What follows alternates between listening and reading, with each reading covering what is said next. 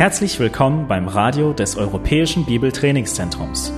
Unser Anliegen ist, dass der folgende Vortrag Sie zum Dienst für unseren Herrn Jesus Christus ermutigt.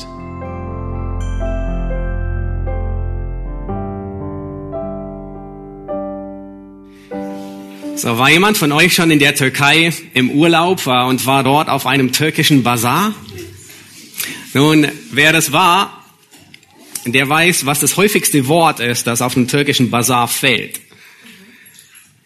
Es lautet Original. Obwohl sehr wahrscheinlich nichts davon original ist. Nun, auf dem türkischen Bazar, da werden viele nachgemachte Sachen teurer Markenprodukte billig verkauft, ob's äh, Poloshirts sind von äh, Ralph Lauren, ob's Parfum oder teure Taschen sind von Dolce Gabbana oder Rolex-Uhren oder Sonnenbrillen von Ray-Ban, was auch immer dort zu finden ist oder Nike-Schuhe und T-Shirts.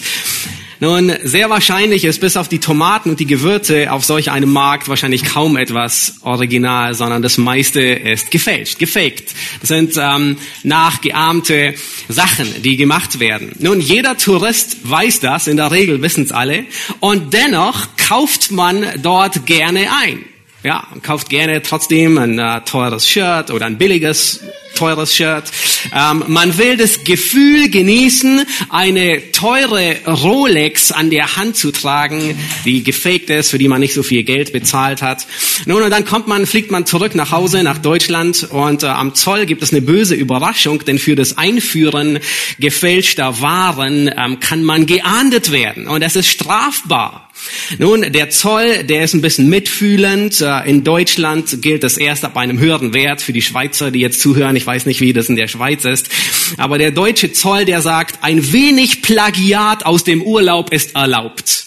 Nun, und dieses ein wenig ist sogar ähm, definiert auf Zahlen, auf 400 Euro irgendwas Einkaufswert. Darüber darfst du nicht gehen mit deinem Plagiat.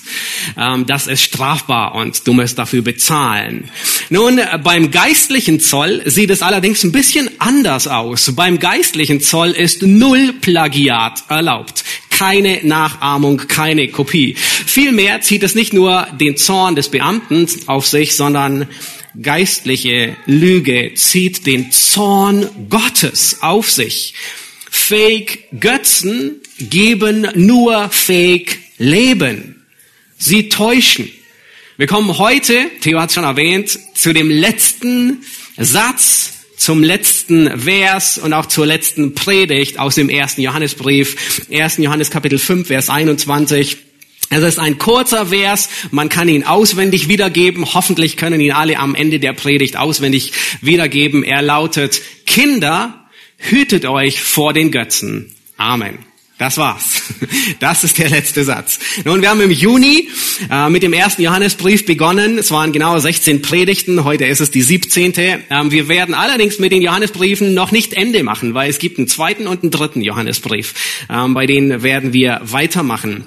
Ähm, wir haben viel gelernt. Ein Thema, das uns andauernd beschäftigt hat in diesen 16, 17 Predigten, ist das Thema der Gewissheit.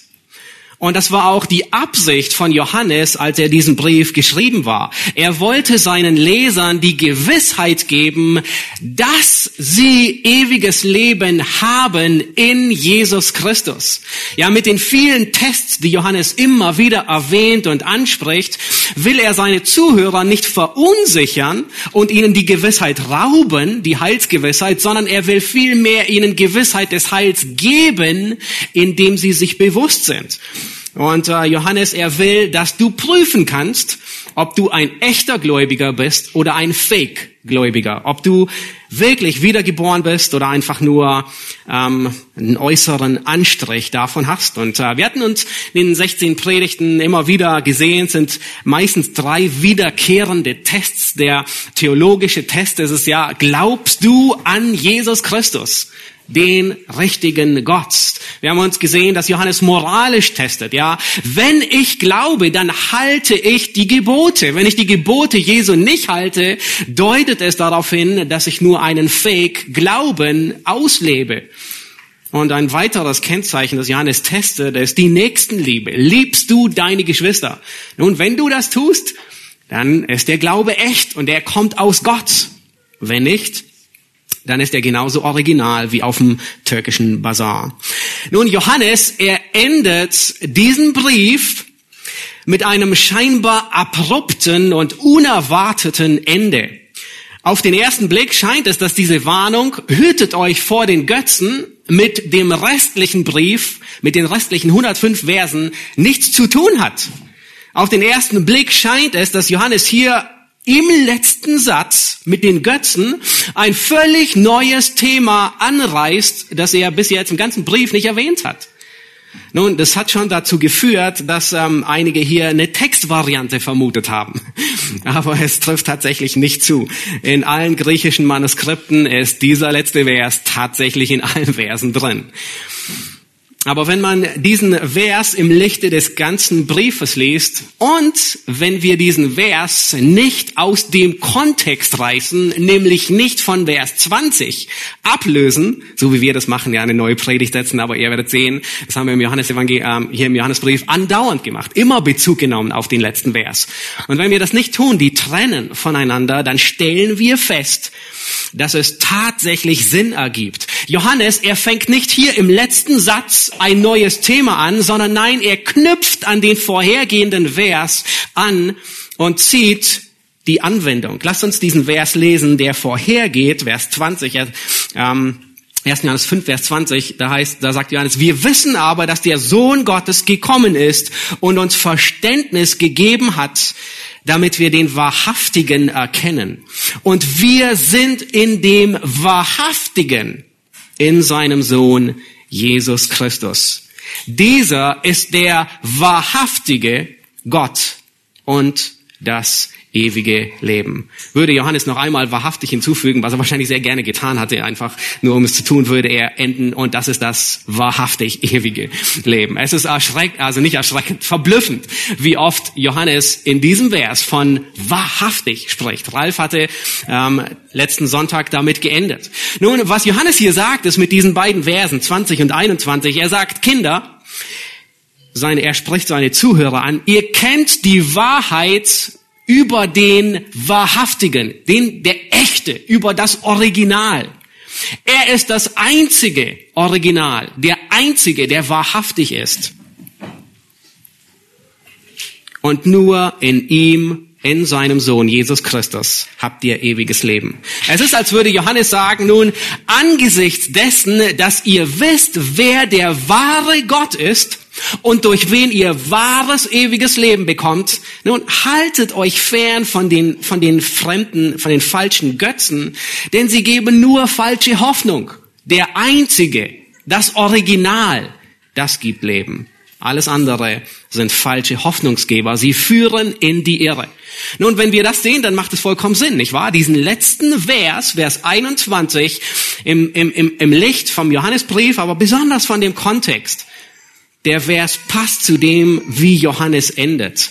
Außerdem hat Johannes in Kapitel 2, Vers 15 über Götzen gesprochen. Er sagt dort, habt nicht lieb die Welt. Ja, vielleicht erinnert ihr euch an diesen Vers. Und wir kommen später noch mal einmal zurück auf diesen Vers. Nun, wir sehen, Johannes, er endet und er endet diesen seinen Brief nicht abrupt, nicht plötzlich, nicht unerwartet, sondern es ist nur die Fortsetzung, die für uns so unerwartet kommt. Kinder, hütet euch vor den Götzen. Punkt. Amen. Das sind die letzten Worte, die Johannes genauso im Raum stehen lassen will. Kinder, hütet euch vor den Götzen. Es kommt nichts mehr. Da ist kein ähm, Schlusswort, nicht wie die üblichen Schlussworte, wie wir es später im zweiten und im dritten Johannesbrief sehen werden. Nichts. Punkt. Amen. Der Brief endet dort. So will Johannes seinen Brief beenden und ihn stehen lassen.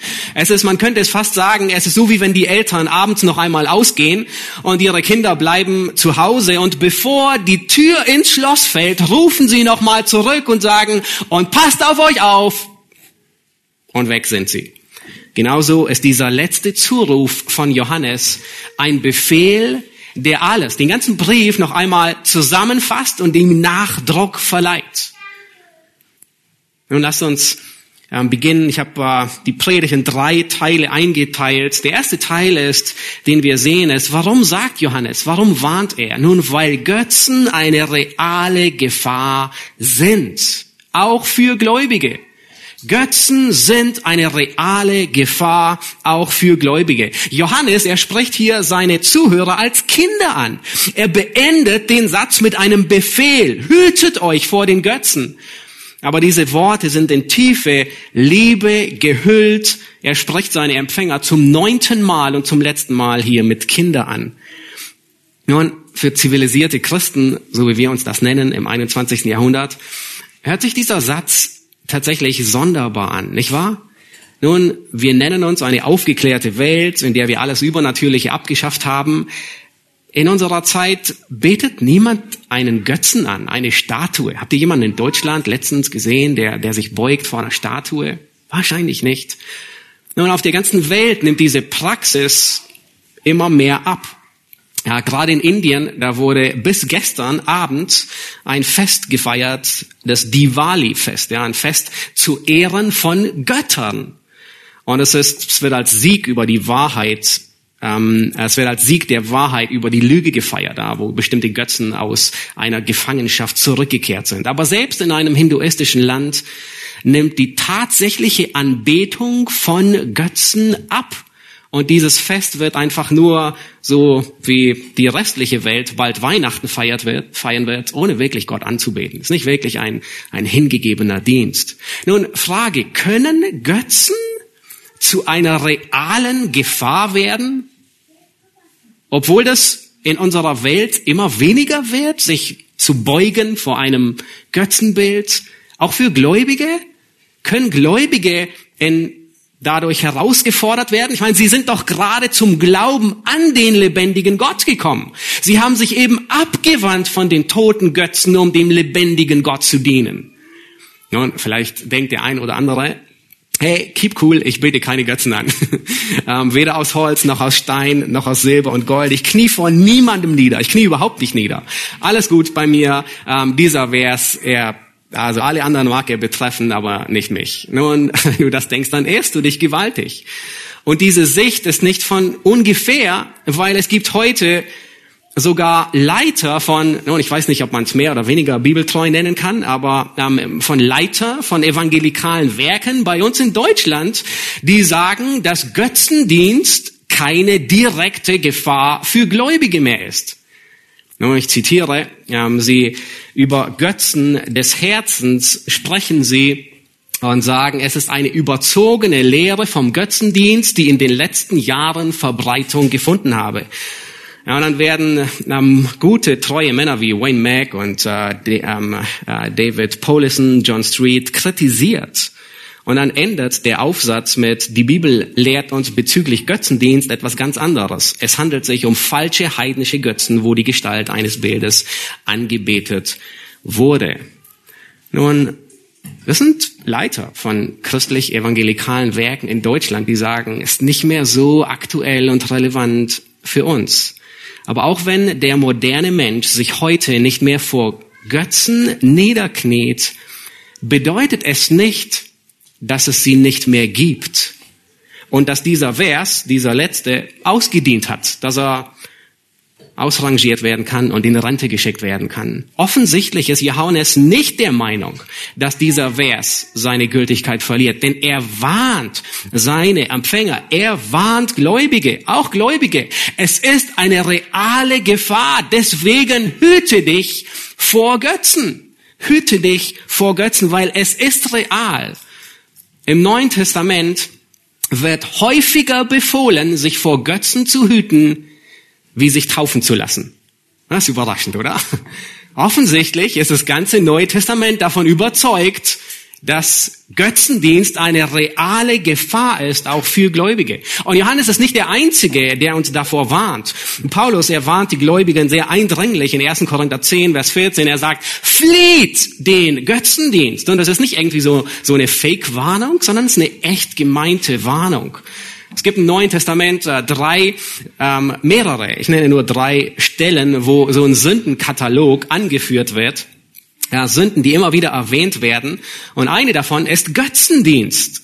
Wir finden beides. Gläubige haben diese Sünden abgelegt, sie sind ihnen gestorben und trotzdem werden sie immer wieder aufgefordert, sie zu töten. Ja. Galater 5, Vers 19. Offenbar sind aber die Werke des Fleisches, welche sind, und dann werden einige aufgezählt. Ehebruch, Unzucht, Götzendienst, Streit, Eifersucht, Zorn, Selbstsucht, Zwietracht, Parteiung.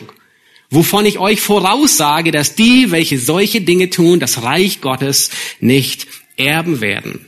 Epheser 5, Vers 5, der fast derselbe Sündenkatalog, wo gesagt wird, Unzüchtige, Unreine, Götzendiener, ja, ist auch eine, eine Liste, um dieser Dinge willen kommt der Zorn Gottes über die Söhne des Ungehorsams. Kolosser 3, Vers 5 bis 6.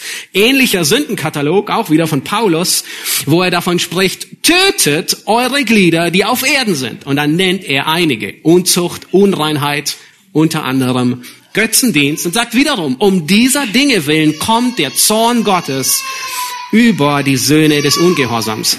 Wir sehen, Götzen sind tatsächlich auch für Gläubige, auch für dich und für mich eine ernstzunehmende Gefahr. Nun, vielleicht stellst du dir die Frage, okay, soweit so gut. Du hast mich überzeugt, ich höre dir zu für den Rest der Predigt, hoffentlich. Aber was sind denn nun Götzen? Und warum sind sie gefährlich? Und auf die Frage habe ich geantwortet, äh, gewartet, weil die wollen wir beantworten.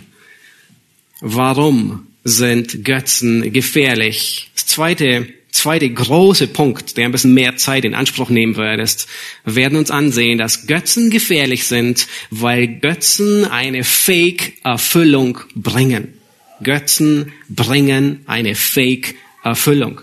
Schaut euch nochmal Vers 20 an. Geht nochmal zurück ähm, in den vorletzten Vers vom ersten Johannesbrief. Dort sagt Johannes, wir wissen, dass der Sohn Gottes gekommen ist und uns Verständnis gegeben hat, damit wir den Wahrhaftigen erkennen. Und wer sind in dem Wahrhaftigen in seinem Sohn Jesus Christus? Dieser ist der wahrhaftige Gott und das ewige Leben. Nun Frage, wo ist das wahrhaftige, ewige Leben? In Jesus Christus. Es ist nur in dem Wahrhaftigen. Und das ist das Original, das ist die Wahrheit. Götzen sind gefährlich, weil sie eben kein wahrhaftiges, ewiges Leben anbieten, sondern nur Fake Leben. Götzen sind gefährlich, weil sie nicht das Original sind. Götzen sind eine billige Kopie wie auf dem türkischen Bazar. Sie sind gefaked. Sie sind eine Lüge. Nun, sie helfen genauso viel wie eine falsche 100 Euro Note.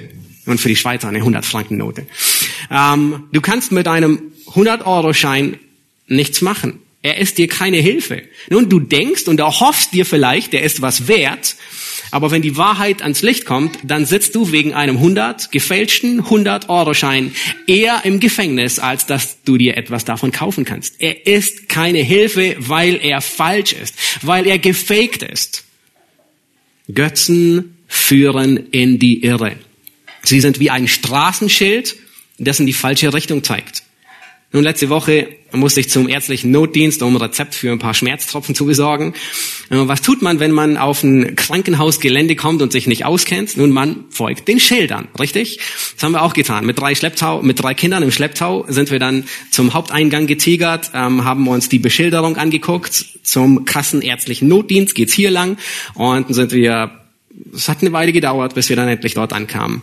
Nur um festzustellen an der Information, und offensichtlich war ich nicht der Erste, sondern der vor mir genau derselbe, da sagte die Dame, oh, wissen Sie was, der kassenärztliche Notdienst, der ist seit März umgezogen in die andere, in das andere Haus am anderen Ende vom Grundstück. Nun, das ist ärgerlich, aber ich hatte Zeit, ich war nicht unter Druck, ich konnte es verschmerzen, alle Kinder wieder eingepackt und äh, sind äh, zu dem anderen ähm, äh, Haus getigert. Nun, das ist in dem Fall nicht so schlimm. Aber stell dir vor, du folgst Schildern, die in die falsche Richtung weisen. Nun, bei ein paar Minuten mag das noch in Ordnung gehen, aber wenn dein Tank zum Beispiel so Richtung Ende geht, und vielleicht ist es dir schon mal passiert, und du bist auf der Suche nach einer Tankstelle, Und das Schild zeigt in die Richtung, obwohl da keine Tankstelle ist. Und du fährst und fährst und es kommt nichts. Und das kann ziemlich böse ausgehen. Erst recht, wenn das ganze Leben Schildern folgt, die in die Irre gehen. Und genau das sind Götzen. Sie führen in die Irre. Genau so sind falsche Götten. Psalm 31 spricht von trügerischen Götzen, Fake-Götzen. Sie geben eine Fake-Erfüllung. Sie täuschen vor, dass sie helfen, aber sie helfen nicht wirklich. Sie sind Irrlichter. Sie lotsen Schiffe nicht an der Gefahr vorbei, sondern sie lassen sie an der Gefahr zerschellen. Das sind Götzen. Psalm 78, Vers 58, da wird berichtet, dass Gott zu Recht zornig ist über Fake-Götzen. Sie reizen ihn zum Zorn. In 5. Mose 32, Vers 21 wird genau das gesagt über das Volk Israel. Nun, da wird gesagt, sie haben mich zur Eifersucht gereizt mit dem, was kein Gott ist. Durch ihre nichtigen Götzen haben sie mich erzürnt. Nun, und Gott sagt, was er tun wird. Und das ist gerade, was wir erleben. Er sagt, so will ich auch sie zur Eifersucht reizen durch das, was kein Volk ist durch ein törichtes Volk, oh, die Heiden, will ich sie erzürnen. Das ist, was Paulus den Gedanken führt in Römer 9 bis 11 wieder weiter. Nun, Gott wird eines Tages alle Götzen vertilgen. Das erinnert uns Hesekiel 30. Und es kann tatsächlich sein, dass Gott bei dir schon ein bisschen früher anfängt, Götzen aus deinem Leben wegzunehmen. Und das ist manchmal tatsächlich schmerzhaft. Nun, wen wollen wir für die falschen Götter beschuldigen? Die Götzen, ja. Lass uns die Götzen beschuldigen. Wer ist schuld an den falschen Göttern, an den falschen Göttern? Götzen, wo kommen sie her? Nun, hat jemand, hat jemals schon irgendein Gegenstand zu dir gesagt, mach mich zu einem falschen Gott? Wenn das geschehen wäre, dann würde ich mir Sorgen machen. Hat jemals die Sonne zu einem Menschen gesagt, bete mich an? Hat jemals Zeus oder Artemis zu einem Menschen gesagt, bete mich an? Hat jemals ein Goldklumpen einen Menschen angebrüllt und gesagt, forme mich? Nun, Aaron sagt so etwas ähnliches. Ich warf es ins Feuer und da ist was entstanden. Einfach so. Aber das trifft nicht zu. Nein. Psalm 115, Vers 4 sagt, ihre Götzen sind Silber und Gold von Menschenhänden gemacht von Menschenhänden gemacht. Wer macht die Götzen? Nun, die damals und auch die heute. Menschenhände. Ich möchte mit euch einen längeren Text aus Jesaja 44 durchgehen. Ihr könnt gerne aufschlagen. Es sind da ganze zwölf Verse. Jesaja 44 von Vers 6 bis 18. Ähm, der Text ist länger wie unser Predigtext. Ähm, aber in diesem Text, da trifft Gott den Nagel auf den Punkt. Und hier beschreibt Gott das Herzstück, wo Götzen entstehen und wie Götzen entstehen. Schaut euch Vers 6 an. So spricht der Herr, der König Israels und sein Erlöser. Herr der Herrscharen. Ich bin der Erste und ich bin der Letzte und außer mir gibt es keinen Gott. Nun, Gott, der macht einmal deutlich, ich bin der Einzige. Nun, wer von uns stimmt dem nicht zu? Alle stimmen zu, hoffentlich. Und dennoch sind alle von uns in der Gefahr, an Götzen zu basteln, obwohl wir wissen. Und wir machen Kompromisse. Und schaut euch Vers 8 an. Er sagt, ihr, also er spricht an die Israeliten, ihr seid meine Zeugen. Gibt es einen Gott außer mir? Nein, es gibt sonst keinen Fels. Ich weiß keinen. Nun, wenn der Allwissende niemanden kennt, dann wird Wikipedia es nicht besser wissen. Niemand von uns kennt einen Gott, der ein Fels ist wie er. Er ist der Einzige. Nun schaut euch Vers 9 an und Vers 10. Alle Götzenmacher, das heißt die, die Götzen bilden, offensichtlich war das ähm, äh, ein Berufszweig. Oh, was bist du von Beruf? Götzenbildner. Okay, alles klar. Ähm, Vers 9. Alle Götzenmacher sind nichtig und ihre Lieblinge nützen nichts Ihre eigenen Zeugen sehen nichts und erkennen nichts, so dass sie zu Schanden werden. Wer hat je einen Gott gemacht und ein Götzenbild gegossen, ohne einen Nutzen davon zu erwarten? Oh, der wär's. der gibt uns ein bisschen Auf, Aufschluss. Warum bilden Menschen einen Götzen? Ist gesehen? Hat je ein Mensch einen Götzen erschaffen, ohne einen Nutzen von ihm zu erwarten?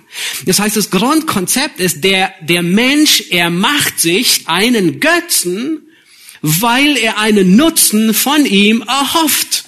Und er kann ganz unterschiedlich sein. Es kann Freude sein, er wünscht sich erfüllt zu werden. Es kann Erfüllung sein. Es kann sein, er wünscht sich Wohlergehen von diesem Götzen, dass, dass einfach Wohlergehen kommt. Es kann sein, er wünscht sich Geborgenheit oder Wohlstand, Anerkennung, Glück. Nun, die Liste, die ist unendlich groß. Wir beugen unsere Knie heute nicht vor irdischen Götzen, die mit Hand gemacht sind, nicht vor einer Aphrodite. Aber wie viele erhoffen sich durch einen perfekten Körper mehr Lebensfreude, vollkommene Erfüllung. Und wir beugen unsere Knie heute nicht vor Artemis. Niemand geht an irgendeinem Tag hin und, und äh, ins Museum oder wo auch immer. Aber wenn es um Karriere oder Geld geht, dann wird alles geopfert, was man findet im Haus. Nun lass uns weiterlesen in Jesaja 44, Vers 12. Und jetzt berichtet Gott ein paar. Er, er greift die Holzschnitzer, die Kunstschmiede und alle, alle möglichen ähm, greift er heraus. Schaut euch Vers 12 an. Der Kunstschmied, er hat einen Meißel und arbeitet in der Glut und bildet es mit Hämmern und fertigt es mit der Kraft seines Armes, bis er müde wird. Nun, und jetzt, jetzt beschreibt Gott den Holzschnitzer. Schaut euch Vers 13 an. Der Holzschnitzer, der spannt die Messschnur aus, er zeichnet es ab mit dem Stift, er bearbeitet es mit Schnitzmessern, er umreißt es mit dem Zirkel und er macht es nach dem Bild eines Mannes, nach der Schönheit des Menschen, damit es in einem Haus wohne. Nun, man stellt sich keine hässlichen Götzen hin. Ja, manche finden vielleicht daran gefallen, aber irgendein ein, ein, ein Bild der Schönheit. Nun schaut euch weiter, Vers 14. Und Gott, der, was er aufzeigen will, ist die Ironie, die hinter falschen Götzen steckt. Schaut euch Vers 14 an. Er sagt, man fällt eine Zeder. Woher kommt dieser Götze? Man fällt sich Zedern und nimmt eine Steineiche oder eine Eiche und wählt sich die aus unter den Bäumen des Waldes. Nun, das ist schon erschreckend. Man bildet einen Götzen, indem man einfach irgendein Holz sich auswählt und es bearbeitet. Man pflanzt eine Pinie und der Regen macht sie groß der tut noch nicht einmal etwas dafür, der Götze. Das dient dann dem Menschen als Brennstoff. Und er nimmt davon und wärmt sich damit. Er heizt ein, um damit Brot zu backen. Davon macht er auch einen Gott und betet ihn an. Er verfertigt sich ein Götzenbild und fällt davor nieder.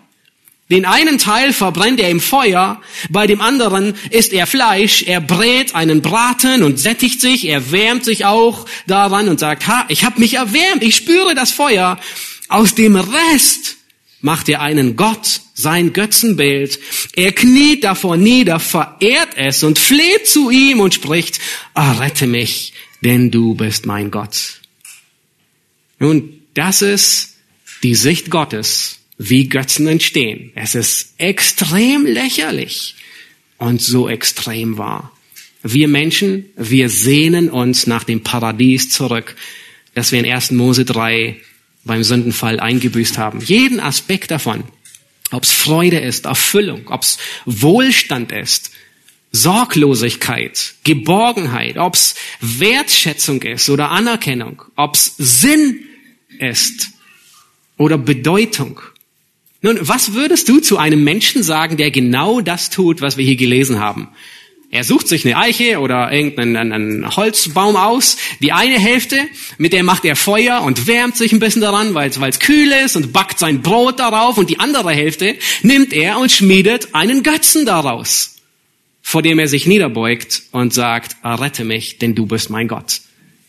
Nun, uns fehlen wahrscheinlich die Worte, diese Person zu beschreiben, nicht wahr? Weil es so solch große Dummheit ist und Torheit. Und wisst ihr was? Genau das ist, wie Götzen entstehen. Sie sind das Werk unserer Hände, unserer Vorstellung. Und der Mensch spricht, errette mich. Das heißt, er erhofft sich von dem Götzen, dass er irgendeinen Mangel zudeckt, den der Götze nicht zudecken kann. Er ist gar nicht dafür vorgesehen. Das Holz ist gegeben, um mir Wärme zu spenden, nicht um mich zu erretten. Ist es nicht verrückt? Man sucht Erfüllung in Dingen, die nie gedacht sind, Erfüllung zu finden. Und wisst ihr, was noch verrückter ist? Der nächste Vers. Der Mensch merkt diesen widersprüchlichen Irrsinn überhaupt nicht. Schaut euch Vers 18 und 19 an.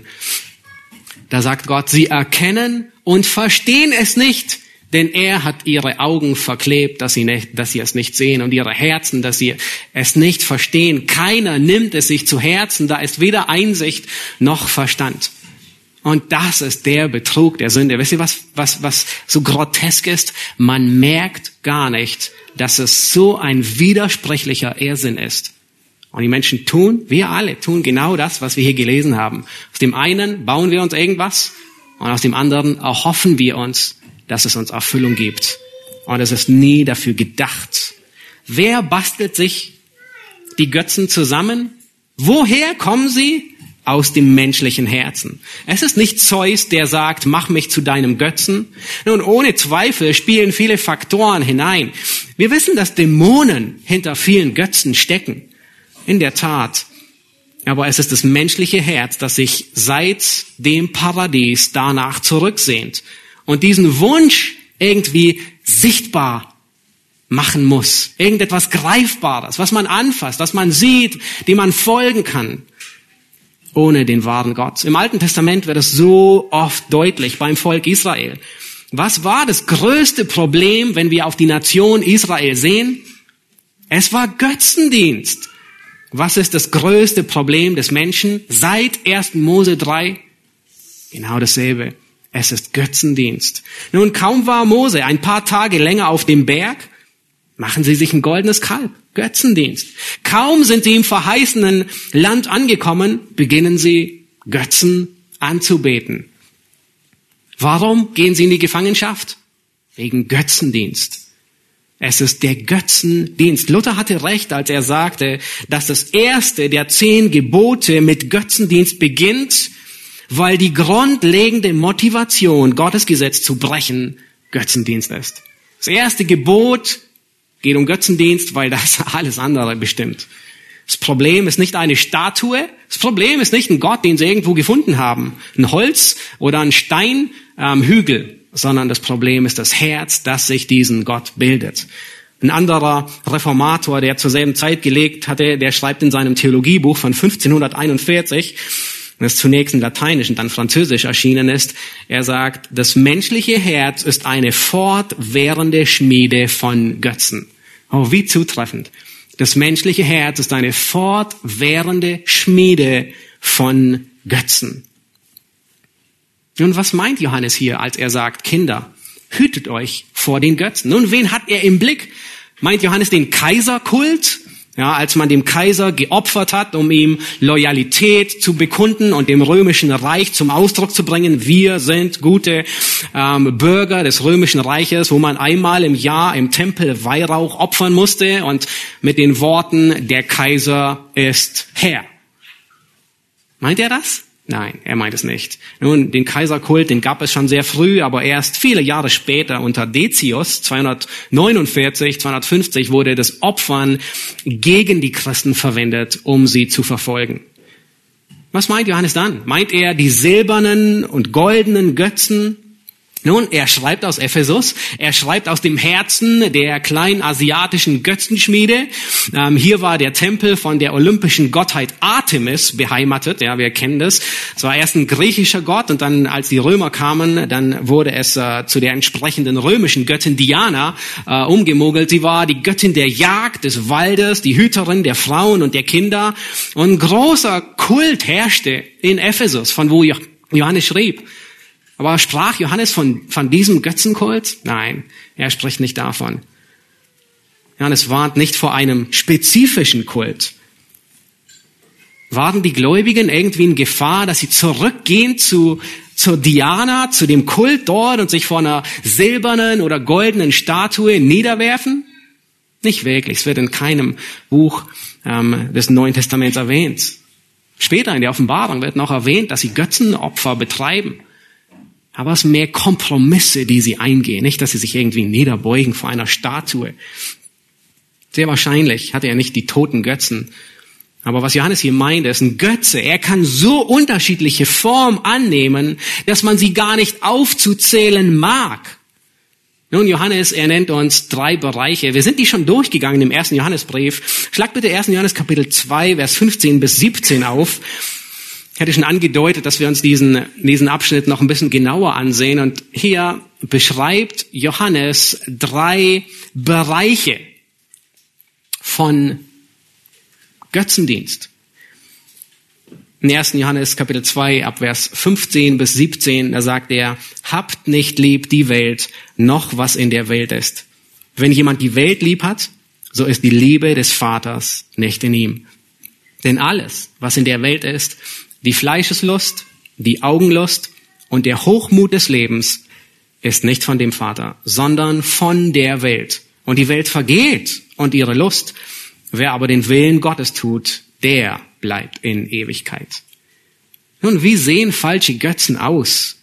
Die alten Heiden, die hatten früher für fast alles und jeden einen Gott. Sie hatten einen Gott für Arbeit, sie hatten einen Gott für Regen, sie hatten einen Gott für Ernte, sie hatten einen Gott für Krieg, sie hatten einen Gott für Liebe und Fruchtbarkeit, einen Gott fürs Totenreich, mein, für, für fast alles. Und nur weil wir in einer fortgeschrittenen technischen Zeit leben, bedeutet es nicht, dass es keine Götzen mehr gibt. Es gibt sie immer noch. Die Form hat sich geändert. Und die Art und Weise der Anbetung hat sich geändert. Heute gibt man meistens nicht einen Tempel, man bleibt zu Hause. Und dennoch ist die menschliche Götzenfabrik dieselbe geblieben. Johannes, er nennt hier drei Bereiche. Er nennt Fleischeslust, das heißt wörtlich die Begierde des Fleisches, die ist gleich geblieben. Er nennt die Augenlust, die Begierden der Augen, sie ist gleich geblieben und der Hochmut des Lebens, der ist genauso gleich geblieben. Menschen sind heute genauso auf der Suche nach emotionaler Erfüllung wie damals. Viele suchen in Beziehung ihre Erfüllung, ihre Hoffnung in einer Beziehung, ihre Anerkennung in einer Beziehung, den Sinn des Lebens in einer Beziehung. Sie streben danach, geliebt und angenommen zu werden. Nun ist nichts Verkehrtes daran, aber das ist ihr Hauptziel Sie wünschen sich so sehr die Zuneigung eines Ehepartners, dass sie sogar sündigen, wenn sie die nicht bekommen. Menschen sind immer noch auf der Suche nach materieller Erfüllung. Nun, der Wunsch nach Gütern, die mir Freude und Erfüllung geben. Nun, die Zeit kommt, wo wir das bei den Kindern jetzt besonders sehen, in der Vorweihnachtszeit. Und dann kommt Weihnachten und äh, ähm, es ist kein drei Tage Fieber, aber eine drei Tage Freude, die ist dann schnell verflogen, wenn sie die Geschenke ausgepackt haben, die sie bekommen haben und sie landen in der Kiste mit allen anderen Spielzeugen. Nur manchmal kann der Hype auch ein bisschen länger dauern wie drei Tage, ist dann äh, sieben Tage Fieber, aber das ist, was, was wir sehen. Und manchmal kaufen wir Dinge, weil es uns einfach Spaß macht, die auszupacken. Ist nicht so? Oder den Lieferstatus zu verfolgen. Ich habe nun etwas, was ich vorher nicht hatte. Und damit ist mein Mangel, den ich vorher hatte, zugedeckt. Nun, das nennt die Bibel Habsucht. Und das Wort trifft den Nagel auf den Kopf. Ich habe euch vorhin im Sündenkatalog, den wir durchgegangen sind, in Epheser und im Kolosserbrief, eine Sünde unterschlagen, weil ich sie jetzt aufgreifen wollte. Nun, Götzendienst wurde vorher auch genannt, aber sowohl in Epheser wie auch im Kolosserbrief, da wird zweimal gesagt, da wird zweimal von Habsucht gesprochen, die Götzendienst ist. Erinnert ihr euch? Epheser 5, da sollt ihr wissen, dass kein Unzüchtiger oder Unreiner äh, äh, oder Habsüchtiger, der ein Götzendiener ist, ein Erbteil im Reich des Christus und Gottes hat. Nun, materielle Dinge von denen versprichst du dir, dass sie den Mangel zudecken, den das Paradies hinterlassen hat. Erfüllung und Freude, dass sie Glück und Befriedigung und Geborgenheit geben. Nun, warum wird Götzendienst und Habsucht als gleich angesehen. Ich habe mir tatsächlich erlaubt, äh, zwei griechische Worte einzublenden, einfach weil ich dermaßen begeistert war, das zu sehen und ich dachte, das müsst ihr auch alle sehen. Nun, Das griechische Wort für Habsucht ist Pleonexia. Ja, also, müsst ihr euch nicht merken, es ist vollkommen irrelevant. Aber es, es, es kommt von dem Wort ähm, Pleroo, das heißt erfüllen, ja, zufrieden sein, voll machen. Und es ist ein guter Aspekt, erfüllt zu sein, zufrieden zu sein. Ist es nicht gut, zufrieden zu sein? Wir haben Predigten darüber, dass wir in Gott zufrieden sind, dass wir zufrieden sind. Und nun wird aber Habsucht, und ihr kennt diesen Ansatz hier auch, Nexia. Wisst ihr, was das bedeutet? Wir haben das Wort in anderen Krankheiten, Anorexie, ja. Es ist eine Sucht nach dem. Und genau das ist, was Habsucht ist. Es ist eine Sucht nach Erfüllung. Es ist eine Sucht zufrieden gestillt zu sein. Es ist eine Sucht nach Zufriedenheit, es ist eine Sucht nach Erfüllung. Uns wird überall im Neuen Testament mit Habsucht oder Habgier bezeichnet. Nun, erfüllt zu sein ist nicht verkehrt, aber wenn das zu einer Sucht wird, die mein ganzes Leben bestimmt, dann ist es ein Götze. Das ist ein Götze. Das ist, was das Neue Testament lehrt.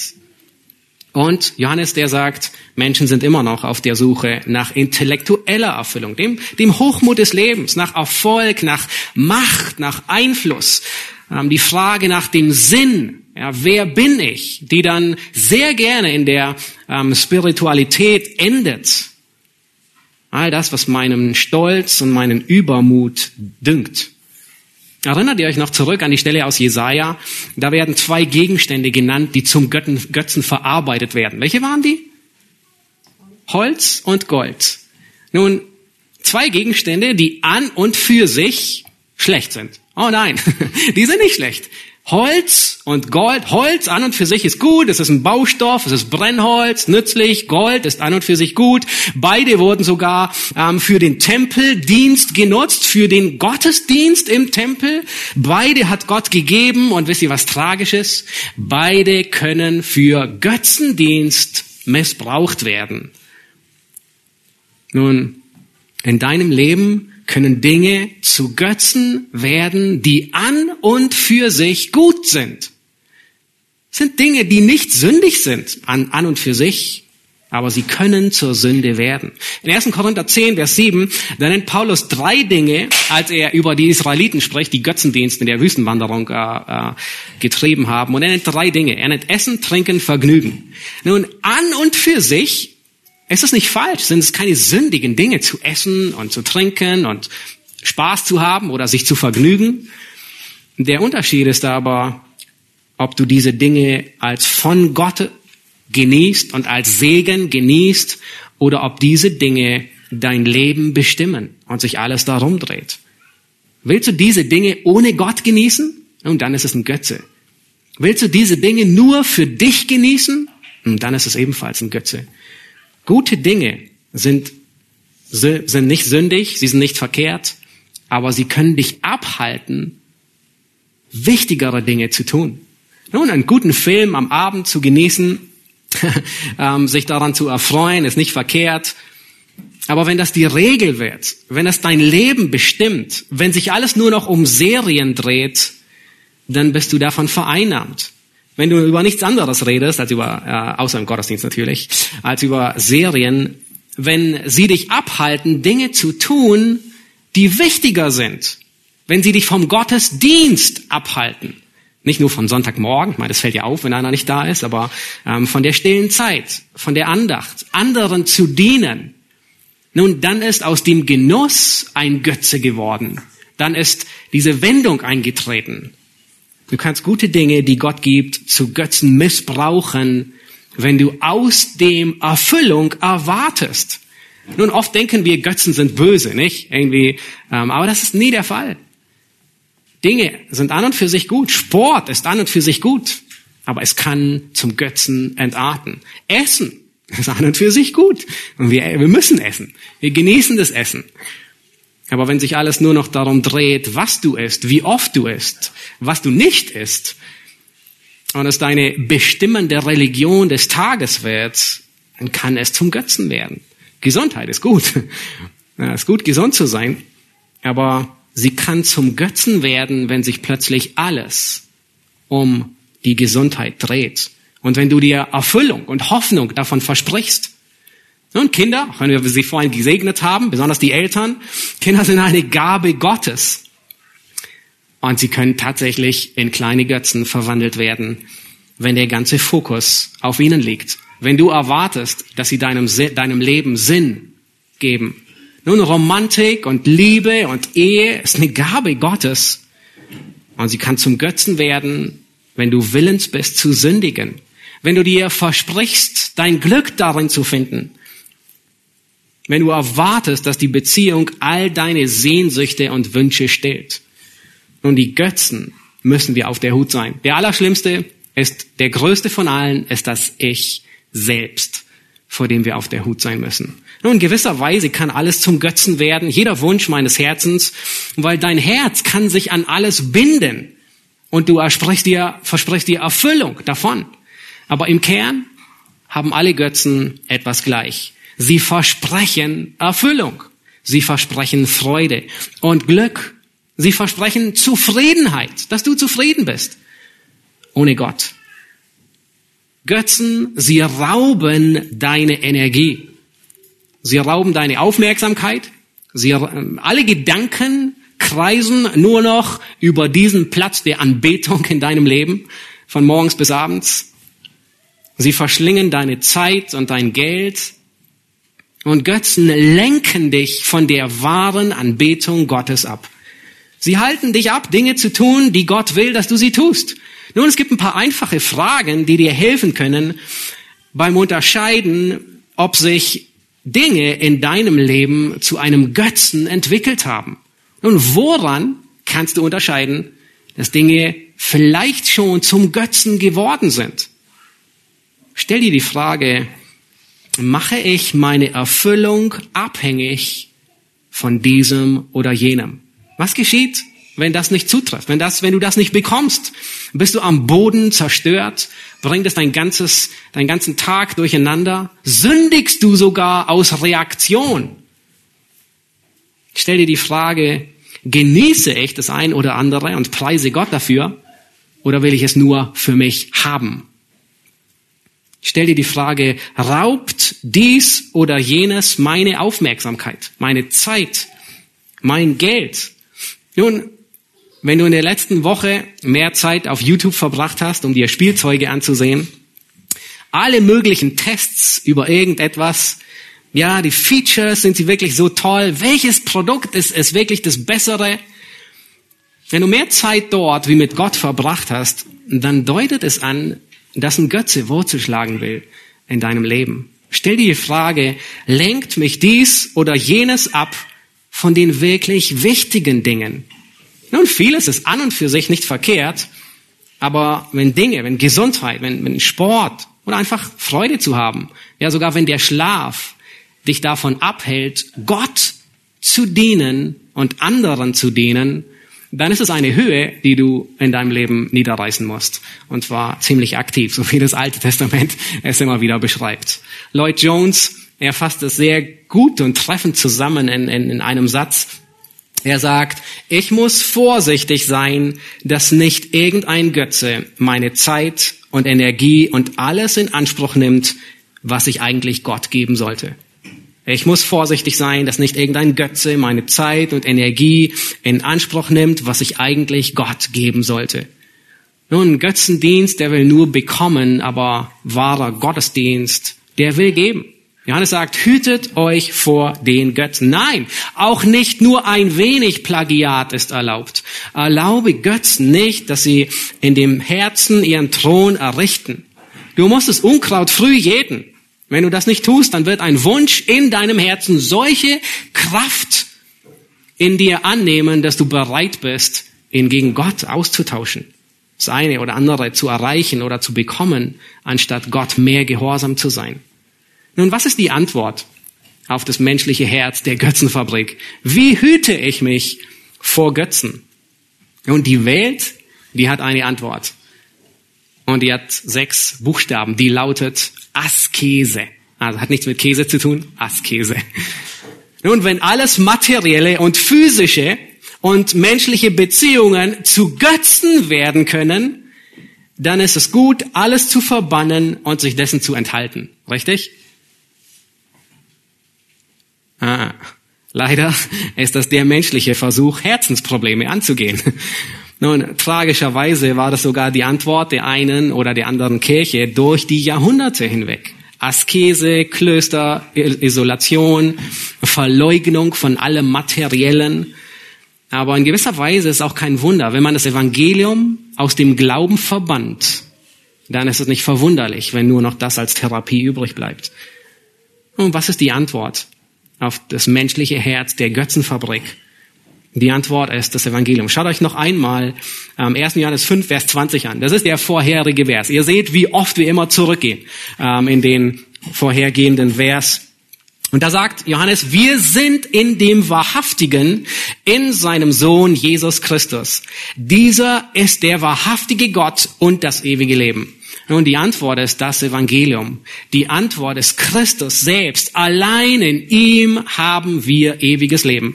Allein in ihm haben wir die Erfüllung, bleibende Erfüllung. Seit dem Sündenfall sind wir auf der Suche nach dem Paradies, ja, wie nach einem verlorenen Schatz oder wie nach der verschwundenen Stadt Atlantis und äh, man findet sie nicht. Aber das Leben finden wir nur in Gott. Gott ist derjenige, der wahres Leben gibt. Nun, was geben Fake-Götzen? Die geben Fake-Leben. Gott ist der, der bleibende Erfüllung gibt über dieses Leben hinaus. Was geben Fake-Götzen? Sie geben Fake-Erfüllung. Die Sprüche, die vergleichen dies häufig ähm, mit, äh, mit etwas, was man isst, das auf der Zunge süß wie Honig ist. Und danach, wenn man es gegessen hat, ist es voll bitterer Galle. Und wir erinnern uns immer dann, wenn ähm, Dinge wieder zurückkommen, was bittere Galle ist. Das ist Götzendienst. Gottesdienst bringt Freiheit. Fake-Götzendienst bringt Versklavung mit sich. Eine junge Frau namens Sally, sie hatte das Pech, besonders hübsch geboren zu sein. Tatsächlich. Nun, schon als Kind entdeckte sie, welche Macht dahinter steckt und wie sie es zu ihren eigenen, zu ihrer eigenen äh, Gunst nutzen und ausnutzen kann. Und zunächst hat sie ihre Schönheit genutzt, um andere zu beeinflussen, um zu bekommen, was sie wollte.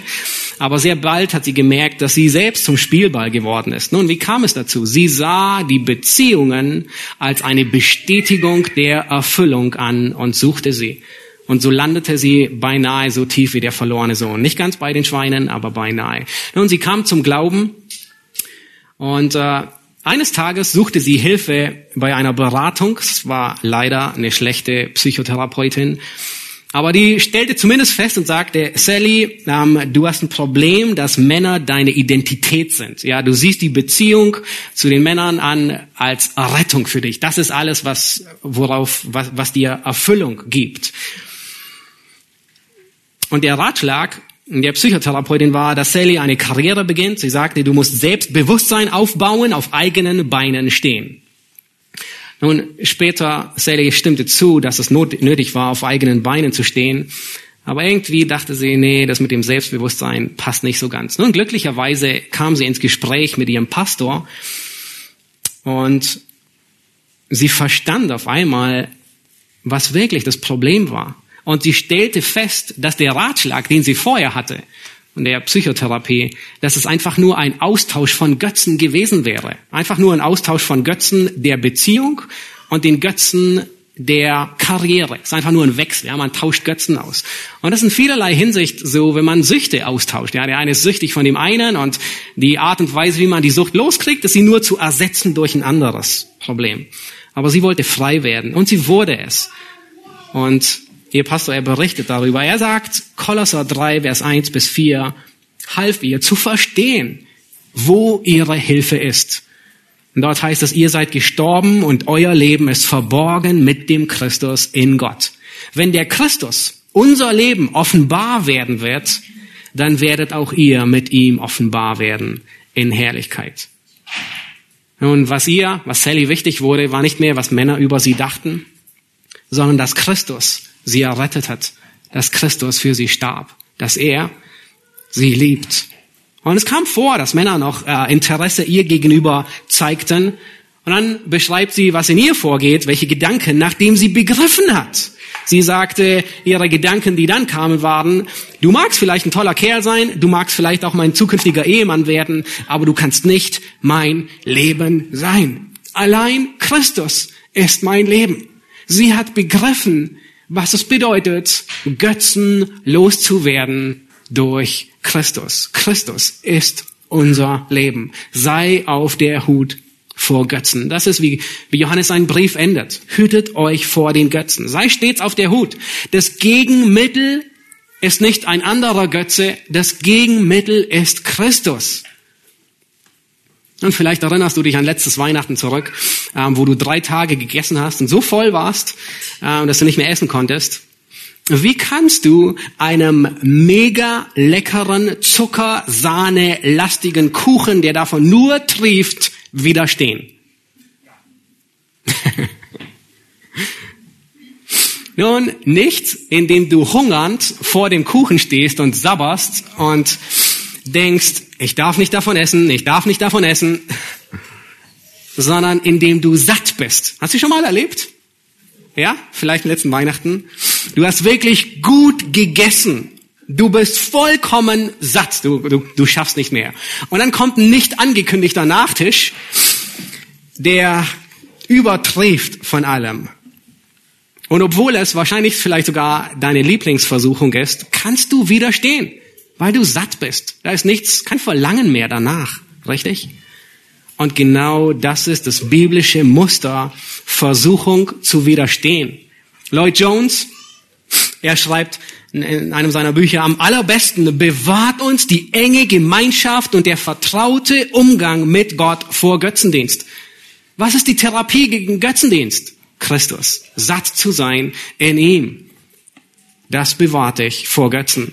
Erinnert ihr euch an die Stellen, die wir durchgegangen sind von dem Sündenkatalog, Galater 5, ja, wisst ihr, was davor kommt? Wandelt im Geist, so werdet ihr die Lust des Fleisches nicht vollbringen. Epheser 5 genauso. Was, was dem ganzen Sündenkatalog zuvor vorausgeht, ist, werdet Gottes Nachahmer. Kolosser 3 genauso. Was geht dem Sündenkatalog voraus? Wie kriegt man Götzen in Griff?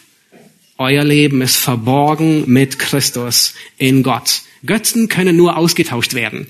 Nun, der Einzige, der wirklich Befreiung schenkt von Götzen, ist der wahre Gott. In ihm ist das wahre Leben. Es war John Wesley, der sagte, so wie die Schatten vor der Sonne fliehen, so sollen all meine Götzen vor deiner Gegenwart verschwinden. Nun, offensichtlich ist es keine neumodige Erscheinung, über Götzen des Herzens zu reden. Sogar damals wurde davon geredet. Ja, wir sind im Wechsel. Die Götzen ändern sich. Die Art und Weise ändert sich, die Anbetung ändert sich, aber Götzen bleiben immer noch Götzen.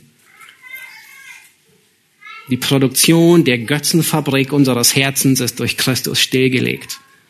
Hudson Taylor erkennt denselben, dieselben Herausforderungen. Und damit will ich schließen. Und er schrieb eines Tages folgendes Gebet in sein Tagebuch und die Blätter, wo dieses Gebet war, ähm, die waren extrem abgenutzt, was davon spricht, dass er es wirklich sehr häufig gele ähm, gelesen, geschrieben und immer wieder gelesen hat. Und es war sein Gebet und das ist, was ich möchte, dass wir mitnehmen. Er sagte, Herr Jesus, und jetzt müssen wir langsam lesen, um zu verstehen, was er sagt. Herr Jesus, mache du dich mir zu einer lebendigen, strahlenden Realität. Noch mehr als jeder äußerlich sichtbare Gegenstand, noch lieber, noch inniger nahe als selbst das lieblichste Band auf Erden sein kann. Das ist, was er betete. Er wollte Christus und in ihm erfunden werden. Und wenn er Christus gewinnt, weiß er, hat er alles gewonnen. Dann büßt er jeden Götzen gerne dafür ein. Herr Jesus, mache du dich mir zu einer lebendigen, strahlenden Realität. Noch mehr als jeder äußerlich sichtbare Gegenstand, noch lieber, noch inniger nahe als selbst das lieblichste Band auf Erden sein kann. Lass uns stille werden und ich möchte einige Minuten, einige Augenblicke Zeit geben, wo du mit Gott reden kannst. Bitte ihn um Vergebung wenn dir bewusst geworden ist, dass sich Götzen in deinem Leben breit gemacht haben, die den Platz Gottes streitig gemacht haben. Gott ist eifersüchtig. In Jesaja 42 sagt er, ich bin der Herr, das ist mein Name und meine Ehre teile ich mit keinem anderen und gebe meinen Ruhm nicht den Götzen.